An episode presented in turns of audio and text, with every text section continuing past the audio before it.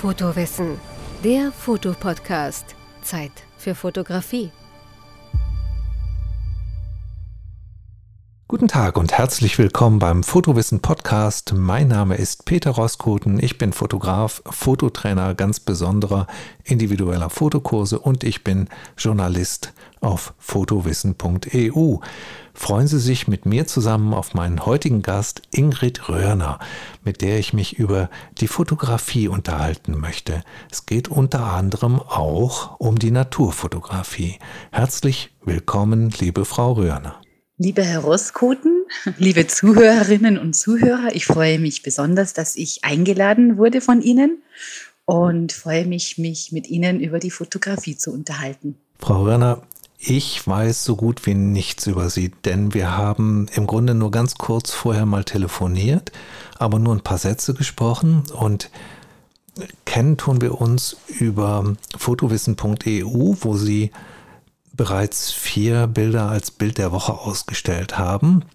Und vielleicht können Sie unseren Zuhörerinnen und Zuhörern ein bisschen über sich erzählen, bitte. Ja, gerne. Ähm, ich bin 57 Jahre alt und wohne in wunderschönen Niederbayern in der Nähe von Landshut. Und ähm, fotografisch gesehen beschäftige ich mich mit der Fotografie schon sehr lange. Ich hatte als junges Mädchen schon meine erste Kamera. Das war eine Rolei Kleinbildkamera, die ich von meinem Vater geschenkt bekommen hatte, der selber auch damit fotografierte. Und äh, mit 18 kaufte ich meine erste Spiegelreflexkamera. Das war eine Minolta X700. Und ähm, damit fotografierte ich relativ lange. Und äh, irgendwann, als die digitale, das digitale Zeitalter kam, hörte ich mit dem Fotografieren auf. Ich glaube, so ging es einigen, die ich kenne. Und äh, dann merkte ich aber so in den, äh, so ich glaube, das war 2010, dass mir die Fotografie abgeht. Und ich kaufte mir dann meine erste digitale Spiegelreflexkamera. Das war eine Canon.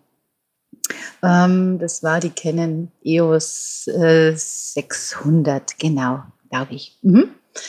Und damit entdeckte ich dann auch wieder meine Freude an der Fotografie. Und irgendwann war dann die Zeit für eine spiegellose Kamera. Und äh, die, das war die Sony A7 III, mit der ich seit vier Jahren fotografiere und einfach wieder ganz viel Spaß am Fotografieren habe. Oh, das Selb freut mich sehr. äh, hauptberuflich bin ich äh, eine Mittelschullehrerin, im Moment gerade im Sabbatjahr bin mir nicht sicher, ob ich wieder anfangen werde. Das hat verschiedene Gründe, aber die stehen hier jetzt wahrscheinlich nicht zur Debatte. Äh, außer es ist Burnout, weil Fotografie hilft ja wahnsinnig gut gegen Burnout. Dann wäre das ein tolles Thema für uns. Da haben Sie absolut recht und da können wir gerne drüber reden. Ist ähm, das der Grund, warum Sie drüber nachdenken, ich, aufzuhören? Ja, zum Teil. Ähm, die Corona- Phase war die schlimmste in meiner Schulzeit und hat mir unglaublich viel Kraft abverlangt. Und ähm, ich bin im Moment sehr dankbar und froh, dass ich nicht arbeiten muss. Woran lag das mit der Corona-Zeit, dass das so intensiv war für Sie und so anstrengend? Äh, es ist unglaublich schwierig, mit Schülern Kontakt aufzunehmen, wenn man die Maske aufhat. Dann waren wir viele Wochen, zweimal im Jahr im Lockdown. Und ähm, ich glaube, das ist für Außenstehende gar nicht äh, begreifbar, wie anstrengend das ist, ähm, Schüler motivieren zu können. Wenn, ähm, wenn keine Schule ist, es fehlen die sozialen Kontakte. Wenn man sich nur über den Bildschirm sieht, kann man sich sehr gut ausklinken. Und äh, ich habe in meiner Klasse erlebt, dass es einige Schülerinnen und Schüler gab, die sich äh, auch mental überhaupt nicht mehr in den Griff bekamen und in die Depression abglitten. Und das ist, das war eine sehr schwierige Zeit, die auch wieder ähm, ja, an sich zu ziehen und ähm, zu motivieren, mitzunehmen. Äh, da ich immer Abschlussschüler hatte oder habe, ähm, ist man ja da auch besonders gefordert. Was mir fehlt, ist tatsächlich der Umgang mit den Schülerinnen und Schülern, was, äh, was ich ja sehr gerne mache. Jetzt in der Zeit vom Sabbatjahr, meinen Sie, oder? Genau. Mhm. Aber, aber so das System Schule an sich fehlt mir überhaupt nicht. Das Schönste, was ich hatte, war die Foto AG, äh, in der ich mit, mit einer Handvoll Schüler äh, drei Jahre äh, mich beschäftigen durfte und die begleiten durfte auf dem Weg zu Fotokünstlern. Wir machten sogar eine Ausstellung dann dazu in dem Ort, in dem ich unterrichte und es war eine große Freude, auch für die Schüler. Ich habe ja auch das Glück gehabt, einen, einen Kunstlehrer, Herrn Sidelius, gehabt zu haben, der mir das Fotografieren ans Herz gelegt hat und mich nochmal so richtig gefördert hat. Und äh, ansonsten wäre ich vielleicht auch nicht so intensiv mit dem Thema zusammengekommen. Ähm, es gibt ja nur ganz wenige Lehrerinnen und Lehrer auf der Welt, die das, also in Deutschland zumindest, die das unterrichten und die daran Spaß haben und sich einsetzen. Ich glaube, das hängt dann von ihrer persönlichen Motivation ab und von ihrem Einsatz, von ihrem persönlichen Einsatz. Denn als Unterrichtsfach geplant ist es ja nicht, oder?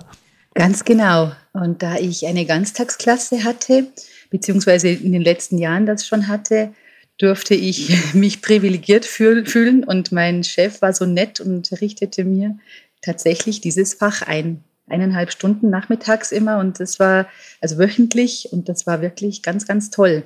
Und den Schülerinnen und Schülern macht es unglaublich viel Spaß. Und ich persönlich habe sehr, sehr viel von meinen Schülern gelernt. Äh, die, der offene, spontane Blick, das spontane Handeln ähm, ist unfassbar. Selber verliert man das schnell mal wieder, wenn man dauernd überlegt, ob das Bild jetzt gut ist oder nicht. Und die Schüler drücken einfach auf die Kamera. Und ähm, ja, das ist, das ist ein gegenseitiges Geben und Nehmen. Also Sie wollten mir sagen, dass man viel lernt als Fotolehrerin ja, von den Schülern. Aber das werden Sie, ja, auf alle Fälle. Das werden Sie selber wahrscheinlich auch kennen. Äh, ich glaube, es ist tatsächlich immer so, man lernt nicht aus und äh, wenn ich offen und, und achtsam damit umgehe, kann ich immer von anderen mir was abschauen. Dieses Sabbatjahr hilft Ihnen also jetzt ihre Kräfte wieder zu sammeln und vielleicht auch wieder Lust auf die Schule zu bekommen. Ähm, welche, welche Rolle spielt da die Fotografie für Sie in diesem Sabbatjahr? Äh, eine wesentliche, würde ich sagen. Ähm, ich beschäftige mich sehr viel. Ich nehme die Kamera auch immer und überall mit, was, ich, was mir sehr, sehr viel Spaß macht. Früher hatte ich die Kamera oft nicht dabei und dann war ich immer, immer wieder so äh, an einem Punkt, wo ich mir dachte, oh, das, das hätte ich jetzt gerne abgelichtet. Und diese Bilder, die ich nicht machte, blieben mir am meisten hängen. Ich weiß nicht, ob Sie das kennen. und ja. äh, ich merke für mich, wenn ich fotografiere, bin ich absolut im Hier und Jetzt mhm. und in einem Fokus, der mich wirklich alles andere außenrum vergessen lässt. Und das ist das, was mir viel Kraft gibt, wo ich mich auch wiederfinde, und Sie haben ja vorher schon äh, angekündigt, dass wir über Naturfotografie sprechen, die mir auch besonders am Herzen liegt. Und da merke ich, wenn ich mich mit einer Blüte oder mit, einer, mit einem Baum oder mit einem Schmetterling beschäftige, äh, die Zeit vergeht, ich merke es gar nicht. Ähm, ich bin so im, im Fokus mit dem Objekt, dass ich alles andere nicht mehr wahrnehme. Ich vergleiche das sehr gerne mit ähm, Aikido, welches ich mal ähm, gelernt habe und auch unterrichtet habe und mit Yoga, was ich ähm, immer noch sehr gerne mache, weil man auch bei diesen beiden Bewegungsarten sich mit, mit sich selber beschäftigt und ähm, keine Zeit hat, in die Vergangenheit zu gucken oder in die Zukunft. Und das ist das, was so unglaublich entspannend ist. Also eine Form der Meditation, aber eben eine Bewegungsmeditation. Und Fotografie ist ja in dem Sinne genau das Gleiche, weil man so stark fokussiert ist, der Wort, das Wortspiel ist jetzt gerade ganz süß, ähm, dass man gar nicht über was anderes nachdenkt. Ich schalte also auch mein Smartphone ab, wenn ich rausgehe, um mich zu erholen beim Fotografieren. Also mich, um mich erstens zu fokussieren und mich zweitens dabei zu erholen. Und das klappt auch hervorragend. So ähnlich haben Sie das, glaube ich, auch erlebt, ne? Oder erleben Ganz das? genau. Mhm. Ganz genau. So sehe ich das auch. Und man braucht gar nichts mehr um sich herum. Mhm. ähm, ich bin sehr gerne auf dem Fahrrad unterwegs und ähm, ja, Fahrradfahren und Kamera dabei, das ist so das höchste der Gefühle. Wobei ich manchmal merke, dass beim Fahrradfahren man schon viel zu schnell ist. Beim Gehen ist es noch einfacher. Was mich auch sehr interessiert, ist die Makrofotografie. Und ähm, ich wurde manchmal schon angesprochen, wenn ich am Boden lag, um etwas zu fotografieren, ob ich Hilfe brauche. Und äh, ja, es ist, ich, ich spüre dann absolut die Verbindung mit der Natur. Ich sehe Dinge, die ich vorher nie gesehen habe, weil am Vorbeigehen sowieso einfach der Blick oft nicht dafür da ist, weil man in Gedanken ist. Aber wenn ich mich tatsächlich mit der Kamera auf ähm, Objektive konzentriere, ist alles andere weg, so wie Sie das gesagt haben, wie in der Meditation. Mhm. Das sehe ich ganz genauso. Ja, und da hilft das Verweilen. Ne? Also nicht das Gehen, das Laufen, das Fahrradfahren nicht, das Autofahren nicht, das, äh, das Gehen in den meisten Fällen auch nicht, sondern tatsächlich sich hinzusetzen und zu gucken. Und dann findet man komischerweise so Makromotive, auf die man sich einlassen kann und oder auch Naturmotive im, insgesamt auf die man sich dann plötzlich einlassen kann. Je näher man hinguckt, desto mehr sieht man, erkennt man, findet Möglichkeiten, das abzulichten und es kreativ zu tun. So geht es mir. Das ist so ähnlich bei Ihnen, glaube ich, ne? Ja, ganz genau. Und äh, ich finde das sehr spannend, auch sich immer wieder neuen Perspektiven zu öffnen, dass man sich auf den Boden legt oder von unten ja fotografiert oder die Dinge einfach umkreist und schaut, wie man sie am besten für sich ablichten kann. Genauso geht es mir auch. Und ich nenne das manchmal entschleunigt fotografieren, sich in die Ruhe zu begeben, sich diese Zeit zu nehmen und auch Licht und Schatten zu beobachten, zu schauen, oh, wie verändert sich mein Motiv, mein Objekt, das ich gerade im Fokus habe. Und wenn ich dann nach Hause komme, fühle ich mich total entspannt. So geht es mir auch. Da muss man sich auch Zeit nehmen. Viele, viele Fotografinnen und Fotografen fotografieren leider nur im Urlaub. Das ist, glaube ich, ein großer Fehler. Ich glaube, man muss, kann man nicht beurteilen, ob das ein Fehler ist, aber ich, ähm, für mich wäre es ein Fehler, weil ich muss zwischendurch raus, um, um mich wieder zu sammeln, also um mich bei der Fotografie wieder zu entspannen. Und ähm, da hilft mir auch das allein rausgehen, aber es hilft auch, wenn ich zum Beispiel mit meiner Frau oder mit Freunden fotografiere. Allerdings machen wir das immer so, dass wir dann doch getrennter Wege gehen während der Zeit, wo wir gemeinsam dort sind und dann uns immer wieder wieder zufällig finden, also ähm, und uns austauschen über die Fotografie. Also das macht einen Riesenspaß. Wir waren gerade im japanischen Garten in Leverkusen und zu viert und ähm, das hat einen Riesenspaß gemacht, dort zu fotografieren. Eigentlich hat jeder so für sich fotografiert, aber dann waren doch alle wieder auch zusammen. Also das ist eine ganz schöne Geschichte. Gehen Sie auch schon mal raus mit einer fotografierenden Freundin oder mit einem fotografierenden Freund? Ja, äh, Ihre Geschichte gefällt mir total gut. Ähm, meine Frau äh, fotografiert auch seit ähm, ein paar Jahren und wir gehen oft zusammen raus und äh, dann ist es auch so, dass jeder für sich etwas macht. Und ich finde es immer unglaublich interessant und spannend, wenn wir nachher die Bilder anschauen, wer wie was gesehen hat. Und da bin ich wieder am Anfang unseres Podcasts, dass ich immer wieder noch etwas lerne von einem oder einer Fotografin, wenn wir gemeinsam und trotzdem getrennt unterwegs sind. Das ist sehr spannend. Ich mache für ein Fotogeschäft äh, in, in Landshut, Fotokurse, ähm, Straßenfotografie. Und da sind äh, meistens so vier bis sechs Leute dabei. Und das ist höchst interessant, wenn wir dann zusammen unterwegs sind und jeder aber für sich Fotos macht, was da rauskommt. Absolut spannend. Ach schön, dann sind Sie ja in der gleichen Branche da, tatsächlich. Ja, ein bisschen zumindest, genau. Und äh, ja, das macht mir natürlich unglaublich viel Spaß, auch mal mit Erwachsenen zu arbeiten, nicht nur mit Kindern. dann wird Sie auch die die Serie von Dirk Trampedach interessiert haben Absolut, da bin ich dabei. Da lese ich schon und finde die Fotos auch sehr, sehr ansprechend. Und das, was Herr Trampedach schreibt, ist genau das, was ich auch empfinde. Er schreibt mir sozusagen aus der Seele. Die äh, vier Fotos, die Sie bei äh, Fotowissen eingereicht haben, sind allesamt gekennzeichnet durch die Verbindung der Natur. Ja. Sind das Ihre beiden Themen, Naturfotografie und Straßenfotografie? Ja, und dazu kommt noch Tierfotografie. Äh, wir haben seit zwei Jahren Schafe, 43 Stück an der Zahl. Das war eigentlich mehr oder weniger ein Zufall, aber der Zufall musste uns wahrscheinlich zufallen.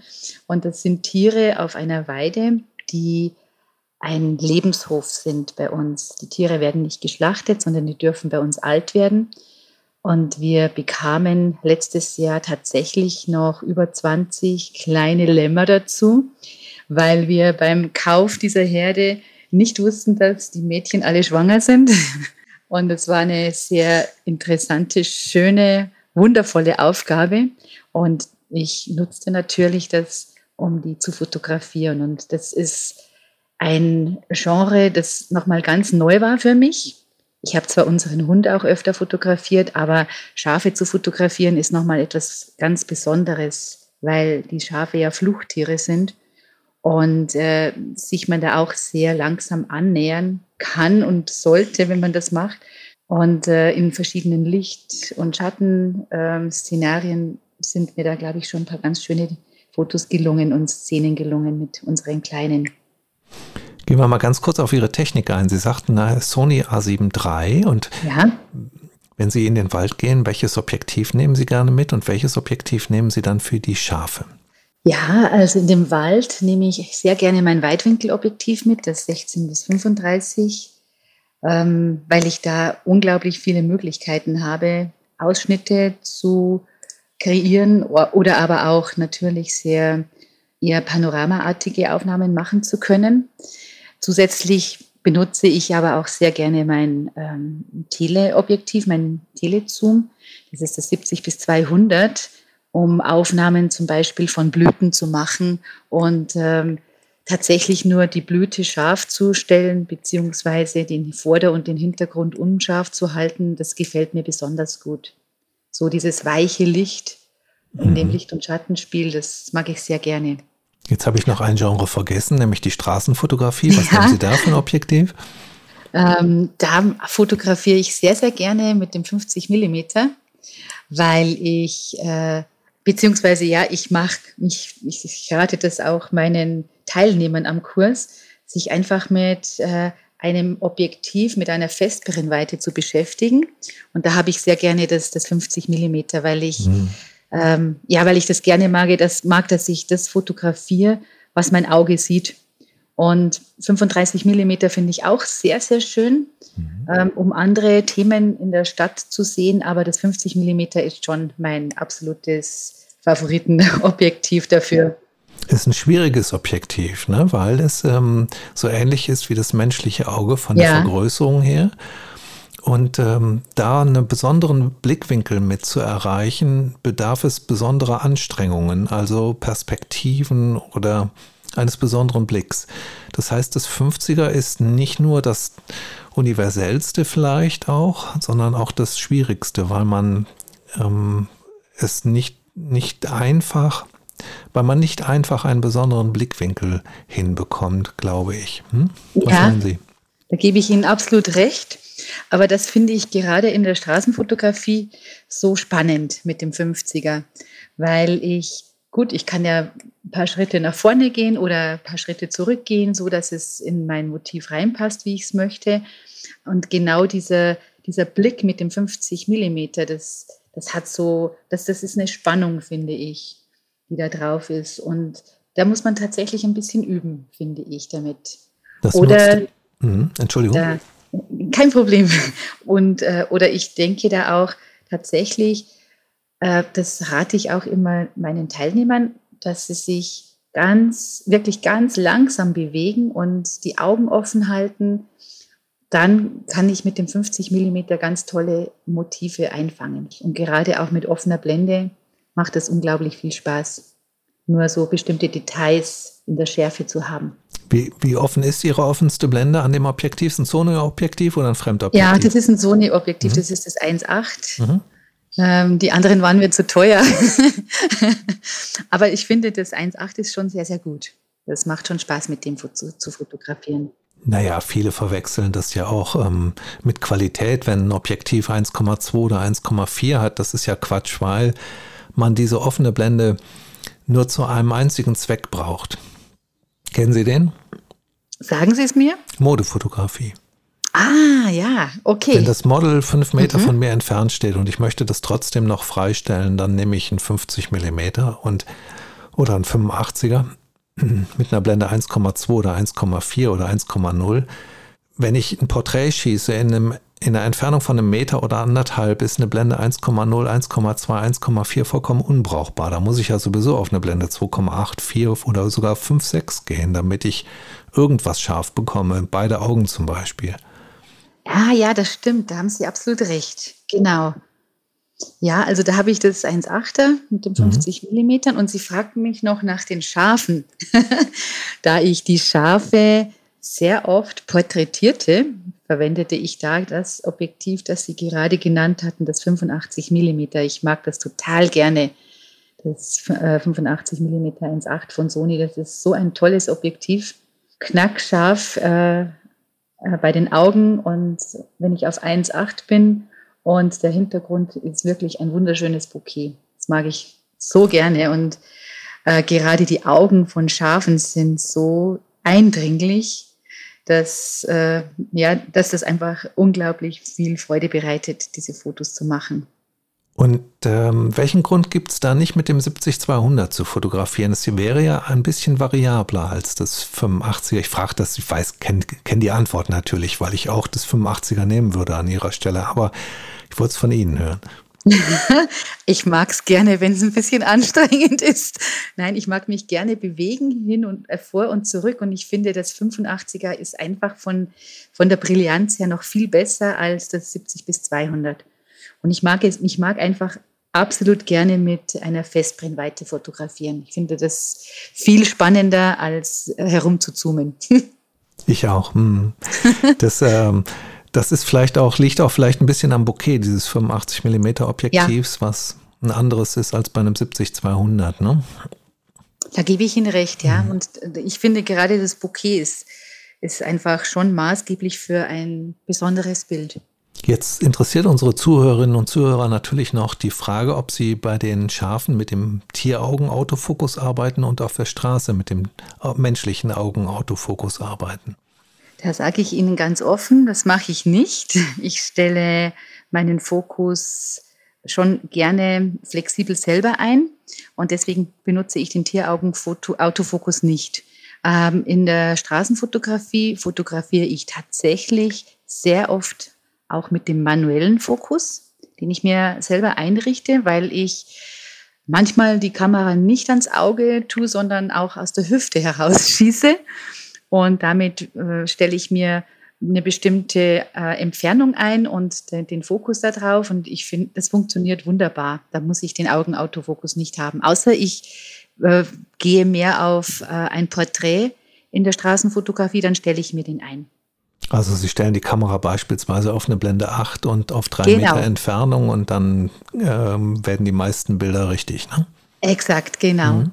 Ja, ein bekanntes Mittel.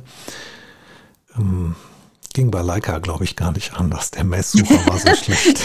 ja. Entschuldigung. Jetzt trete ich wieder all den Leica-Fans vor die Füße. Aber dieser Messsucher hat mich so enttäuscht beim Test. Ähm, das sind zwei so kleine Quadrate, winzige Quadrate, die man übereinander legen muss. Und ähm, da geht es, glaube ich, gar nicht anders als mit Blende 8 und mit fester, mit fester Schärfe auf drei Meter, zwei Meter oder was auch immer man gerade braucht. Ja. Sagen Sie, äh, kommen wir nochmal zu Ihren Naturaufnahmen oder auch Blumenaufnahmen oder den Nicht-Tieraufnahmen zurück. Die erste Aufnahme, die Sie da eingereicht haben, war so eine Art Haupttreffer. Damit hätten Sie auch bei jedem Wettbewerb den Hauptpreis bekommen können. Das ein, ein Schmetterling im Flug, ja. der, der mit einer geringen Bewegungsunschärfe äh, dadurch glänzt, dass er eben dann auch die Bewegung zeigt. Also wenn er wenn Sie noch eine kürzere Verschlusszeit genommen hätten als eine 1600 Sekunde, dann wäre er wahrscheinlich in, im Flug ähm, eingefroren gewesen und die Bewegung wäre nicht mehr erkennbar. So war es genau richtig. Also so hat man gesehen, der flattert und es macht einen unglaublichen Spaß, dieses Bild anzusehen.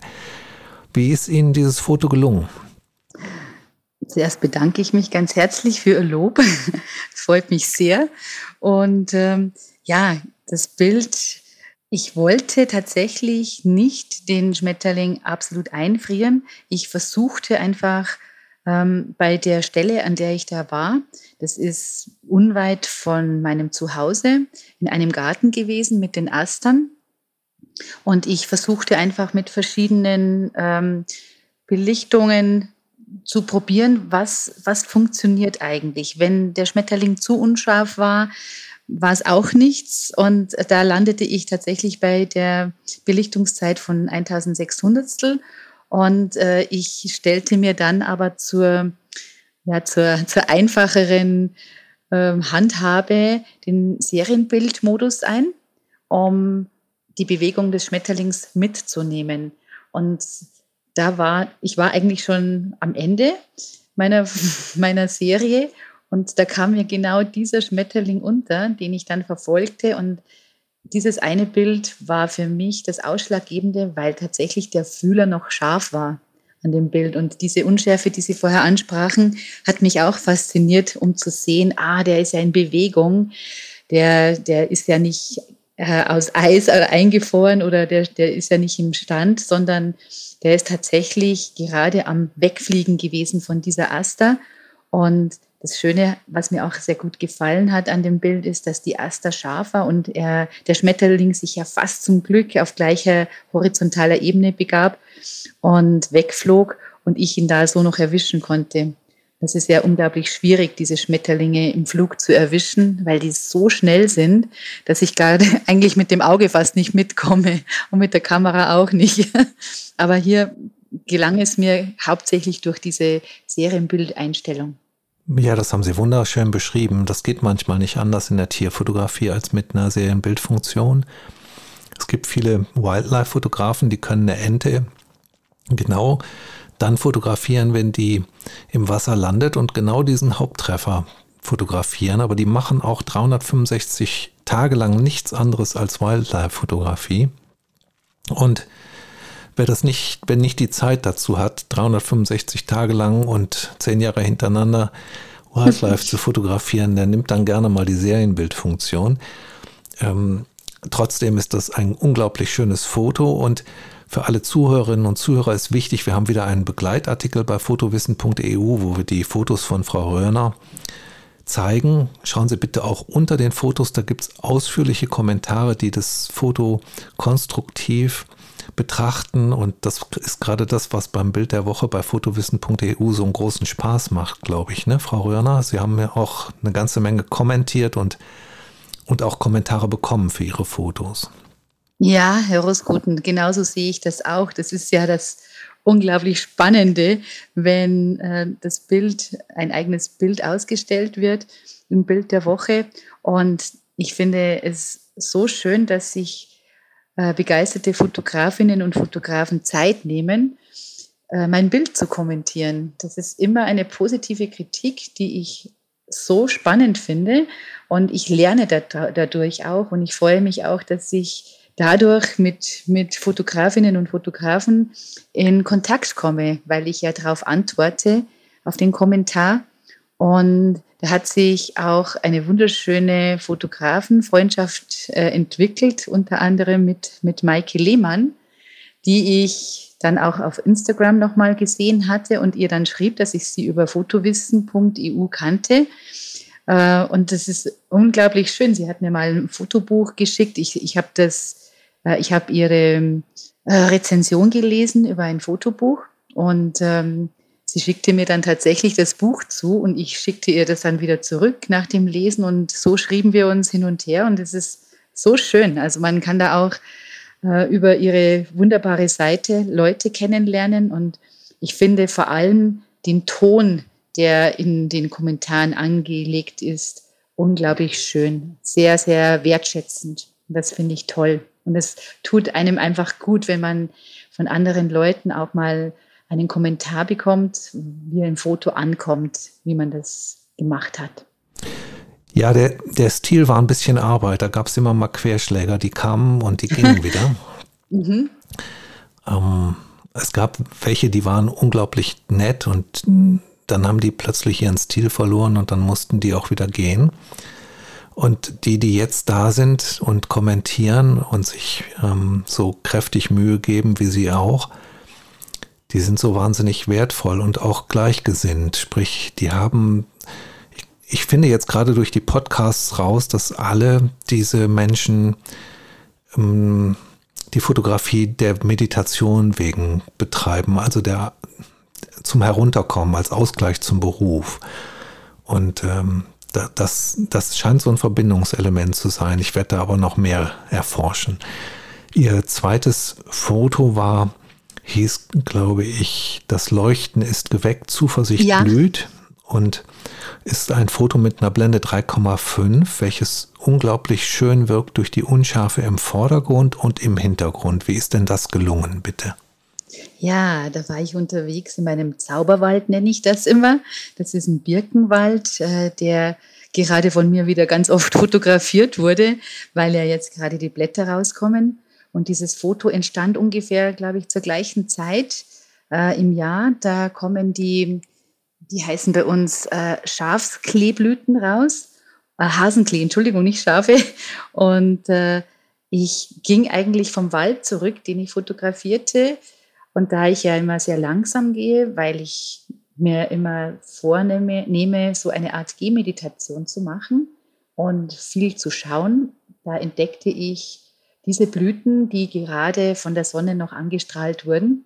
Dann legte ich mich da auf den Boden und äh, suchte mit meinem, da war das Telezoom äh, in, das hatte ich da in Gebrauch, genau. Und äh, dann legte ich mich da auf den Boden und versuchte die Blüten einzufangen und merkte dann, wenn ich noch ein bisschen weiter weggehe und den Zoom noch näher äh, benutze oder noch mehr benutze, dann wird der Vordergrund noch mehr unscharf. Und so ist das Bild, finde ich, sehr gut gelungen, weil genau nur diese Blüten, die von der Sonne beschienen wurden und mit außenrum dem Schatten sich so gut abgehoben haben. Und durch diese Unschärfe ist der Fokus tatsächlich nur auf diese kleinen Blüten. Das hat mir total gefallen. Ich dachte an dem Tag tatsächlich dann auch interessant ist, dass oft, wenn, wenn schon, wenn ich mir etwas vornehme oder wenn ich unterwegs bin und von einem, ja, ich sage jetzt mal von einem ähm, Ereignis, das ich fotografiert habe, zurückgehe, noch die schönsten Bilder entstehen. Weil, ähm, ja, weil dann der Blick tatsächlich nochmal auch so auf Dinge fällt, die ich vorher nicht so gesehen hatte. Ihr drittes Foto ist ähm, Flattern im Herbstwind, ist wieder ein Bild mit Bewegungsunschärfe, also wie das Schmetterlingsfoto. Diesmal bewegen sich die Blätter im Wind und sind golden auf dem blauen Himmel abgebildet. Das zeigt, dass sie auch mal nach oben schauen. Ist das ein Bild für die Hängung an der Wand Ihrer Wände? Ja, tatsächlich. Ähm, das machte mir ganz viel Spaß. Das war, ähm, ich arbeite nebenbei noch im Bernstein-Museum in Bad Füssing. Da helfe ich einer Freundin aus. Es ist ein sehr schönes, kleines und wunderbares Museum. Und in der Mittagspause war ich draußen und sah die Blätter im Wind. Und zuerst fotografierte ich mit einer kurzen Belichtungszeit alle möglichen wunderschönen Farben. Und die Ahornblätter sind ja da ein Traum. Da ist ein Park. Und dann sah ich, dass sich die Blätter so wunderbar im Wind bewegten. Und da fiel mir dann ein, boah, schade, dass ich jetzt keinen Filter dabei habe, aber mit einer, ich weiß nicht mehr, die Blende war, glaube ich, schon 20 oder so. Ich kann mich nicht mehr erinnern. Aber ich habe dann die Blende ähm, ganz klein gestellt, also eine große Blendenzahl. Und dadurch konnte ich eine längere Belichtungszeit anstreben. ISO 100 wahrscheinlich noch. Ne? Mit der ISO 100, genau. Mhm. Und so konnte ich diese, diese Bewegung einfangen, indem ich diese lange Belichtungszeit nutzen konnte, damit das Blatt tatsächlich wie in der Bewegung noch aussieht. Und das hat mir sehr, sehr gut gefallen, weil der Baum an sich ja ganz ruhig war und sich nur die Blätter bewegten. Und somit habe ich in einem Teil des Bildes das, das Statische, das Ruhige, das Scharfe und gleichzeitig das Blatt in der Unschärfe. Ich glaube, das ist nicht bei allen gut angekommen, aber äh, ich mag sehr, sehr gerne auch in der Unschärfe fotografieren. Also mit einer langen Belichtungszeit, ja. äh, auch im Wald zum Beispiel, ja. Ja, in, in dem Falle war es ja eine Bewegungsunschärfe. Vorher haben wir genau. geredet über ähm, über das Bild äh, von den Blumen durch die Vordergrundunschärfe und die Hintergrundunschärfe. Da ging es um eine andere Form der Unschärfe, nämlich um eine kleine Schärfentiefe. Ja. Jetzt ging es um die Bewegungsunschärfe und dazu kann man häufig oder muss man häufig tatsächlich einen ND-Filter oder sogenannten Graufilter mitnehmen, der ein bisschen Licht wegnimmt und damit man längere Belichtungszeiten bekommt. So ein Graufilter nutzt man auch sehr gerne für Langzeitbelichtungen, wo das Wasser so milchig wird, so neblig wird. Da gibt es einen Riesenartikel auf fotowissen.eu zu, wie man das macht und ähm, welche Graufilter man kaufen kann, mit welchen Step-Down-Ringen, Step-Up-Ringen. Ich muss das immer wieder korrigieren bei mir. Es wird vom Objektiv auf den Filter gerechnet und der Filter ist natürlich immer etwas größer, in den meisten Fällen etwas größer und dann muss man absteppen, also nach oben rechnen. Mit diesen Step-Up-Filtern kann man dann einen Filter auf allen seinen Objektiven nutzen. Und dazu gibt es einen ziemlich ausführlichen Artikel auf fotowissen.eu, kann man nachlesen, werden wir mal bei diesem Beitrag verlinken. Das vierte Bild ist gerade erst im April veröffentlicht, also gerade erst. Und ähm, da geht es um einen Steg, aber das können Sie besser beschreiben als ich. Jedenfalls ist es unglaublich gut angekommen. Danke, Herr Roskoten. Ähm, da waren wir unterwegs am Ammersee ähm, in der Nähe von München, wer das nicht kennt. Und wir waren da privat unterwegs und wollten dann erstmal noch zum See gehen. Und das Tolle war an diesem Tag, dass es fast oder nahezu un, äh, windstill war und äh, die Stimmung, das Licht schon so ein bisschen in Richtung Abend ging, weil es nachmittags war und die, ja, die Tageszeit ja damit schon äh, vorprogrammiert war, dass die Sonne bald untergeht. Und wir gingen da so entlang an, am Ammersee, das war in Breitbrunn. Das ruhige Wasser hat mich absolut fasziniert. Ich sah da viele Spiegelungen und unter anderem diesen Steg, den ich da fotografierte. Und äh, auf diesem Steg war eine Person mit Hund und äh, die, der Steg wurde absolut wunderbar und scharf gespiegelt im Wasser. Und dahinter im Hintergrund äh, die schneebedeckten Berge der Alpen mit dem leicht schon orangen, orangefarbenen äh, Sonnenuntergang in, die, in die Richtung. Und das hat mich total fasziniert. Ich mag sehr gerne auch diese, diese konträren Farben, also die das, das Orange mit dem Blau dazu. Und die komplementären Farben, ne? Genau, danke. Mhm. Diese Komplementärfarben und dann dazu noch diese, diese Stimmung, dieses, dieses ruhige Wasser, was man am Ammersee ja auch nicht immer hat, weil da sehr oft auch Wind ist und dann sich das, das Wasser ja bewegt und dieses Wasser war in dem Fall sehr, sehr glatt und äh, mich hat dann fasziniert, dass einerseits der Steg in das Bild reinführt und gleichzeitig die, die Person und der Hund und der Steg selber gespiegelt wurden. Und das strahlte für mich eine unglaubliche Ruhe aus. Und so diese Stille dazu, das ist so, ja, wie fast Meditation gewesen. Normalerweise fotografiert man solche Bilder, die so ruhiges Wasser zeigen in Langzeitbelichtungen. Dann passiert ja. aber Folgendes. Dann kriegt man eine Bewegungsunschärfe bei den Personen, die da auf dem Steg sind, weil die ja so lange nicht ruhig stehen so 10 Sekunden, 20 Sekunden, die man braucht, um das Wasser zu beruhigen. Da haben Sie also eine unglaubliche Aufnahme gemacht. Sehr, sehr schön. Vielen Dank. Das war aber halt, halt auch Glück, weil das Wasser so ruhig war durch die Windstille. Genau das war das, was Sie jetzt gerade gesagt haben, was mich da an dieser Aufnahme auch selber so gefreut hat, dass ich einerseits diese Stärke drin habe und das Wasser trotzdem sehr ruhig aussah. Ist an dem Ammersee nicht auch dieses Kloster Andex? Ja, genau. Das ist ungefähr zehn Kilometer entfernt. Mhm. Da war ich mal, ja. Da bin hm. ich äh, mal hochachtungsvoll den Berg runter von dem Kloster.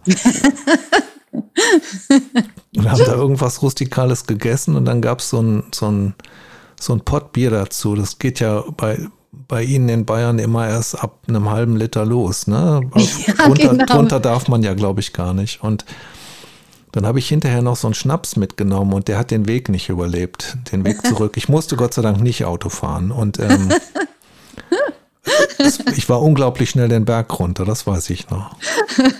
Hm. Da kann ich mir gut vorstellen. Ja, da habe ich nicht mehr fotografiert, das weiß ich noch. ah, die Fotos wären vielleicht sehr spannend geworden. Bestimmt, ja. Die hätten bestimmt eine Bewegungsunschärfe drin gehabt. Ja, genau. Sagen Sie, haben Sie, haben Sie, es war ein wunderschönes Gespräch mit Ihnen. Es ist ähm, herzerfrischend, mit Ihnen zu sprechen. Ich möchte es gern nochmal machen. Dann reden wir vielleicht nochmal über, über Schafe, über irgendwas, was uns gerade Spaß macht. Spielt da überhaupt gar keine Rolle. Sehr gerne. Und ähm, ähm, haben Sie vielleicht zum, zum Schluss unserer, unseres Gespräches noch einen Buchtipp für unsere Zuhörerinnen und Zuhörer? Ja, sehr gerne.